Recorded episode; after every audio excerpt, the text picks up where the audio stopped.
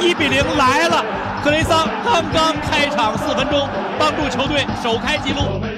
克雷桑做的不错，又是单刀球的机会了，能不能完成射门？二比零，刘彬彬山东泰山打出了水银泻地般的进攻，还有射门的机会，这球立功了，空门了，三比零，真不进球了。路小摩托切进来了，小摩托来了，小摩托，小摩托的泰山手球来了，费南多帮助球队将比分扩大到四比一，小摩特标志性的翻跟头。大家好，这里是中诚电台泰山球迷播客，我是橘猫。今天是我一个单口，因为我跟阿克一直这两天没凑上时间，然后赛程又比较紧，下一场马上周一打海港这场比赛就开始了，再不录的话时效性就过了，也是差不多一个月没跟大家见面了。如果说因为凑不上来就不录的话，有点不像话了啊！毕竟咱们这个球迷电台也是一直在做的，所以这期节目肯定是要录的。那么凑不上时间，我就单口说一说吧。还是那句话啊。单口节目只代表个人的意见，我这边就不提阿克说啥了。先跟大家解释一下吧，这一个月为啥没录节目？其实主要就是因为懒，因为确实第一阶段，如果说我们把前段时间比赛划分为第一阶段的话，确实赛程非常的紧密，大家录也是特别累，因为尤其阿克那边工作比较忙，我这边生活比较忙，一直兼顾着录这个节目，还是非常的吃力的。那么有了一个休赛期的时间，就想说先休息一下吧。结果一休，就把一些新鲜劲儿给休过了。你说打三镇那场比赛平，嗯，那场比赛确实是有点跟赛前的高预期相比表现不佳，也是正常的。毕竟三镇也算是强队嘛，还是客场打平呢可以接受，但是也没太多好说的吧。之前也说了，想在三镇身上拿那么一次胜利，结果没把这口恶气出了，也感觉不太想多说。反正各方面意料之中吧，没太多亮点可说，所以哎，不聊也就不聊吧。然后第一阶段总结的话，也感觉没太多想总结的，因为更多还是痛苦的记忆居多吧，而且是因为场外的因素，所以就更不想说了。啊，我觉得第一阶段总结起来也非常简单，我就四个字儿，我想大家也应该都能赞同，那就是艰难起步。确实，对泰山队今年来说啊，我们都知道泰山队是有实力的，而且是数一数二的那种。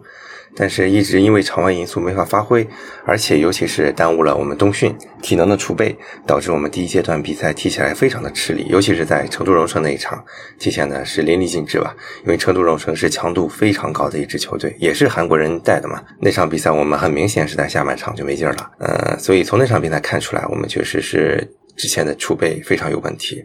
那么正好来了休赛期，这对我们来说是一个非常好的机会。呃，也是给了崔康熙指导一个拉全队体能的机会。通过各方面的消息啊，包括官博啊，啊，又包括一些媒体的透露，也包括球员自己吧，也都说了，这个休赛期大家拉体能拉的特别的辛苦。那这种辛苦肯定是会有回报的。拉完之后，我们可以看到最近两场比赛，大家展现出了非常好的一个精神风貌。当然，这两场比赛参考性也没那么强了，主要是因为。对手太弱了。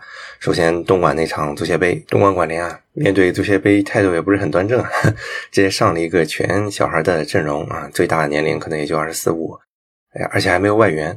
那你说赢这种对手，可能比你队内打一个队内的训练赛强度还要低。之前我们在球迷群里也有讨论，说为什么中国球队对于足协杯这么一个唯二的国内赛事这么的态度冷淡？可能还是更多因为经济上的原因吧。足协杯没什么奖金，大家打这个比赛就是倒贴钱在里面，所以都是赶紧应付完了事了。哎，只有像泰山队这种对荣誉非常追求的球队，才会一直态度这么端正。那也给咱们自己点个赞吧。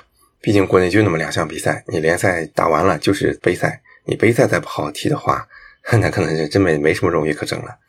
泰山队足协杯九冠王之旅也是非常顺利的起步了，希望后续能一直顺利的走下去。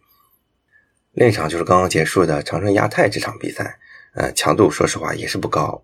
首先我们比赛中看到了莱昂纳多是因为回避吧，也是因为要离队就没有出场。对方呢也是后防大闸奥克雷也没上场，所以对整个球队的攻守都有非常大的影响。最后就上了两个外援吧，没有给泰山队制造太多的威胁，非常顺利的就四比一打完了，还还丢了个球临了。当然大家那会儿更多是心态的原因吧。整场比赛看起来有个可喜的情况，就是泰山队的强度确实上来了。其实，在休赛期之前最后一场打三阵的时候，我就感觉泰山队的体能已经在恢复了。不知道大家还有没有印象？当时比赛到末段的时候，泰山队是连续的在中场去抢断对方的球，尤其是李元利，我印象里面有两三次就是在中场把对方的球给拦下来，然后组织反击。呃，很可惜，嗯，泰山队可能是进攻线上的替补实力不太够，所以很多球拦下来之后，最后也没能把反击转化成一个进球。但是那会儿已经看出来泰山队的逼抢能力已经依稀有一些上赛季的影子了。上赛季的数据我们也梳理过，泰山队是拦截数非常高的一支球队。呃，我相信打完这场比赛以及后面这一阶段比赛踢完之后，泰山队在这一项数据上一定会有所恢复。这一点对泰山队还是非常重要的，因为现代足球嘛，大家都讲究高位逼抢，强队如果没有这个压迫能力的话，是不能称之为强队的。呃，然后我们可以看到莫伊塞斯的状态也比上一场打三阵好很多了。上一场因为大家都记得丢球，就是因为莫伊塞斯在后场盘带过多，被对方直接就地打了个反击进球了。那么这场比赛莫伊塞斯的状态应该是有很大的提升，有一个非常漂亮的助攻，就是第二个进球嘛，刘彬彬进那个，他跟克雷桑以及刘彬彬打出一个水银泻地的进球，一脚传球直接塞塞给了刘彬彬进球。那个球为什么崔康熙知道罕见的？进行了庆祝。之前我们可以看到进球，他都是面无表情，稳如泰山。这个球非常的开心，我相信他还是看到了泰山队这种水银泻地的配合，确实非常令人开心。还有其他可惜的东西啊，比如说像摩托的状态的恢复，终于是有了当年风驰电掣的影子了。那个球也是打得非常的不讲理，买乌郎把球护下来之后，就直接冲上来把球打进，而且做了一个标志性的前空翻的庆祝动作，非常的解气。我一直说嘛，他跟克雷桑现在是都属于二前锋的一个定位。如果克雷桑一旦是有什么停赛啊，或者说受伤的话，小摩托的价值就非常大了。经过休赛期体能的储备，而且经过慢慢的对比赛感觉的找回，我相信费南多肯定是有用的。他毕竟底子作为一个规划球员，他的技术放在那里，所以我对他还是有一定期待的。那么就看后续怎么去安排他适应比赛节奏这一块了。毕竟是一个两年没怎么踢比赛的球员了。我和阿克一直对他是有信心的，相信他后续一定能够贡献更多的进球或者助攻。这场比赛也是童磊首发了，呃，王彤没有进大名单。童磊这场比赛整体看起来还是不错吧，比较积极，攻守也都有所表现，但是也暴露了一些问题啊。什么问题呢？就是确实防守啊，他的身体不占优势，面对他老队友王景贤，基本上防守只能靠犯规。嗯，你说这种情况的话。如果裁判手严一点的话，那对他来说就非常的危险，可能很早就被换下场了。这场比赛也是嘛，因为早早吃到黄牌之后，最后由李海龙把他换下去了。然后这两场比赛也有新人出场啊，上一场比赛是谢文能跟马乌郎，这一场打长春是马乌郎上场了，而且是做了一个我不知道算不算助攻啊，做了那么一个球，呃，即便不算助攻，这个球里面他的功劳也是有的。球队状况稳下来之后，也可以慢慢的开始启用新人了，这一点也是非常的可惜。希望后续这些新人能够有更多的出场机会，毕竟这些才是泰山队的未来嘛。比赛赛后啊，我看到一些视频里面，大家也是专门对小摩托以及买乌郎有一个谢场的环节，单独的接受现场球迷的欢呼，这点也是非常的好啊。希望咱们球迷也能够给予这些新人一些更大的鼓励。整场比赛看起来有一点美中不足吧。就是克雷桑的一个受伤，他是捂着大腿的后侧。通常来说，这种伤病应该是拉伤，拉伤的话，没个两三周是好不了。但是赛后的从他的举止以及媒体的报道来看，又似乎是说问题不大，所以咱就不知道这到底是个什么样的问题啊？希望他能够参加对阵海港这场比赛，不然的话，泰山队真的是丢失了一半的功力啊。下场比赛呢，费莱尼也会回来。贾德松啊，正好错过最后一场，啊，也不知道王彤这场比赛什么情况，受伤还是怎样，不知道下一场能不能上。总体看来的话，泰山队的阵容可能也就是这样了。如果克雷桑不在的话，就把克雷桑换成费莱尼；呃，如果克雷桑回来的话，那就是斯费莱尼、克雷桑和莫伊塞斯三外援。面对对面外援人是满的扑出来，嗯，泰山队肯定是这方面是有劣势的。海港本赛季也是大热门，状态一直飘红。这场比赛对泰山队来说肯定是难度系数非常高的一场比赛。尽管我们是主场，尽管我们有着对阵海港的一个非常良好的取胜记录，但是我们也都看到了，海港这个赛季有点引号的天时地利人和啊。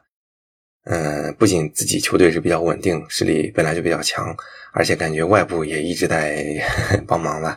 上场比赛，你说国安那个进球能被吹出来是有点离谱。因此呢，我个人对这场比赛期待是比较低的，打平我就能比较满意了。我个人啊，觉得输的话也正常，也不会去过多的苛责本队。毕竟泰山队整体的状况，无论是状态啊还是人员，都还是在上坡路上，没有在最佳的状态。慢慢来吧。我觉得泰山队往后看肯定是没问题的，正好也聊一聊下窗嘛。嗯，崔康熙指导也说我们是在运作新的外援，包括莱昂纳多的情况也有更新，是从长春转租到了浙江。可能大家会纳闷，哎，在长春不是表现非常好吗？为什么还要换队呢？呃，其实也是经济原因啦。嗯，据说是长春一直没给钱，所以转租给了浙江。那也希望莱昂纳多能在浙江有一个好的表现。无论是将来收回来用，还是说未来卖了换钱，都能够对泰山队有帮助。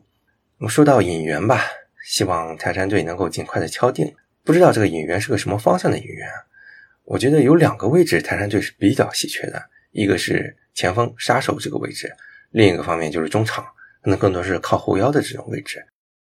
前锋那边呢，大家都知道克雷桑是一个二前锋的属性。如果有一个配合了他的呃杀手的话，会比较好。可能这个赛季莱昂纳多这种水平的话是比较适配的。但是呢，我们也都看到费莱尼这个赛季基本上是作为中锋来用的。那么他这个合同很长，而且薪水又这么高，地位又摆在这里，完全的替补的话也挺可惜的。所以他等于是占了中锋这个坑。呃，我倒觉得真正缺的是后腰这个位置，也就是原来孙准浩的这个位置。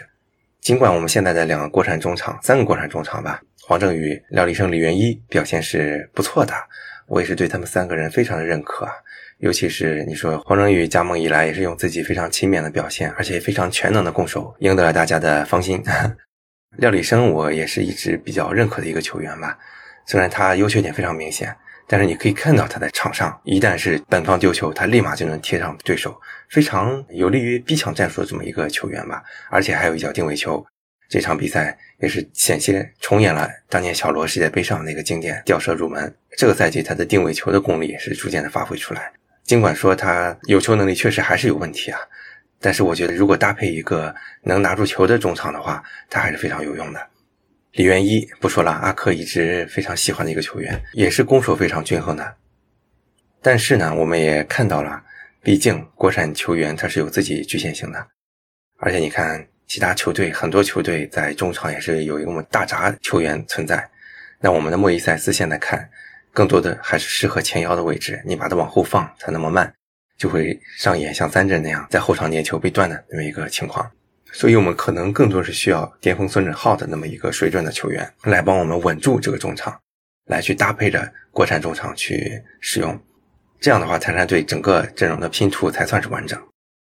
期待吧，希望泰山队能够尽快的找到新的外援，来为球队后半程的发力助一份力。反正赛季打到这个阶段吧，大家应该也能摆正目标，摆正心态了。嗯，联赛的话可能是争三，争取是压过申花或者是成都蓉城，取得一个好的名次。足协杯的话，肯定还是继续争冠军。那么对我们来说，容错度还是有的。后续的赛程呢，也是挑战非常艰巨的，一周双赛，不仅是泰山队的球员会吃不消，我们做节目也会吃不消。后续可能 要两三场比赛来一做了，大家共同期待吧，期待泰山队在对阵海港以及整个下半程能有更好的发挥，期待新的外援，期待我们的新人，期待我们现有的球员有更上一层楼的发挥。我们下期再见。